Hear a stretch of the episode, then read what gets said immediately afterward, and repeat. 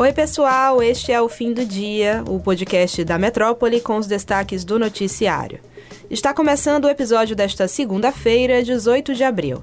Eu sou Catarina Carvalho e comigo na apresentação Luciana Freire. Oi, Lu. Oi, Cat. Olá a todos. O nosso primeiro assunto da semana é sobre as eleições de 2022.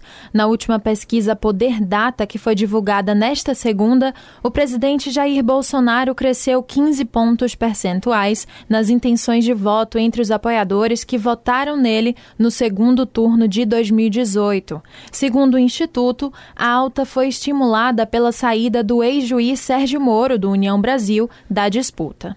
Na pesquisa anterior, realizada há um mês, Bolsonaro tinha 47% das intenções de voto entre seus eleitores de 2018.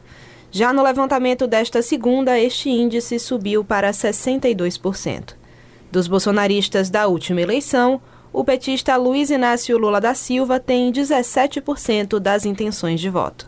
No cenário geral, em um eventual segundo turno entre Lula e Bolsonaro, o petista leva a disputa com 47% das intenções de voto e Bolsonaro figura com 38%. A pesquisa ouviu 3 mil pessoas entre os dias 10 e 12 de abril. A margem de erro do levantamento é de 2 pontos percentuais e o índice de confiança é de 95%. Ainda falando de eleições, o candidato do PDT à presidência, Ciro Gomes, mudou de estratégia para quebrar a polarização entre o presidente Jair Bolsonaro, do PL, e o ex-presidente Lula, do PT, e chegar ao segundo turno. Isso mesmo, Lu. Segundo o colunista Gerson Camarote, do G1, o slogan Tá na hora de você olhar por Ciro foi criado pela equipe do marqueteiro João Santana, contratada pelo PDT.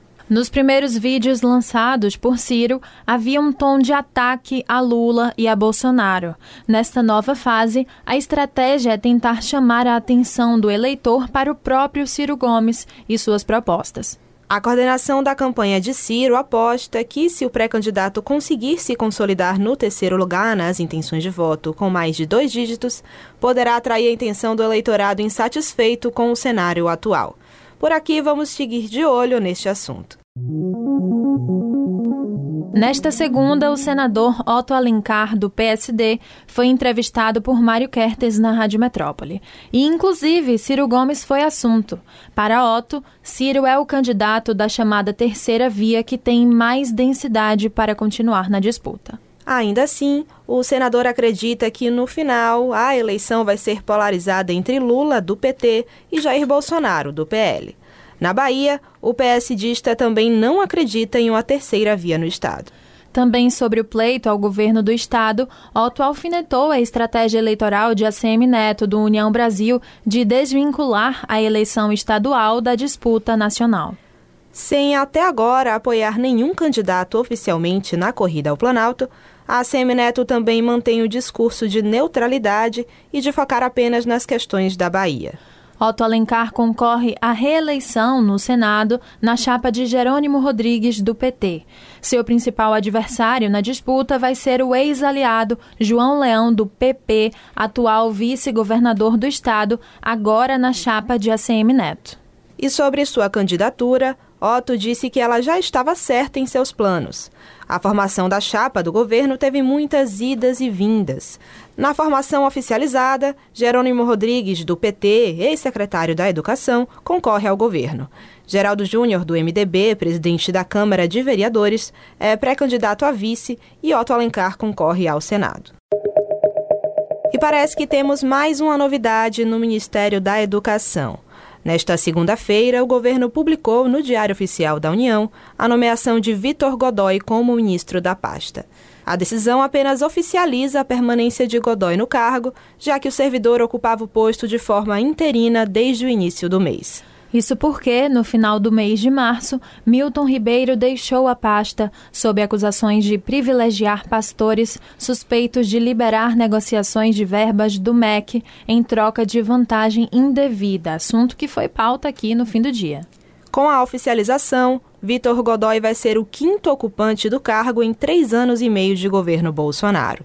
E a lista de ex-ministros do MEC só cresce, viu? Antes dele, ocuparam a pasta Ricardo Vélez Rodrigues, Abraham Weintraub, Carlos Alberto Decotelli e Milton Ribeiro. Todos eles saíram de forma tumultuada e criticados por reitores, professores, comunidade acadêmica e especialistas da educação em todo o país. Antes de ser convidado para assumir a secretaria executiva do MEC, Godoy fez carreira como auditor federal de finanças e controle da Controladoria Geral da União, onde trabalhou de 2004 a 2020. Em seu currículo consta que ele se formou em Engenharia de Redes de Comunicação de Dados pela Universidade de Brasília e que possui duas pós-graduações.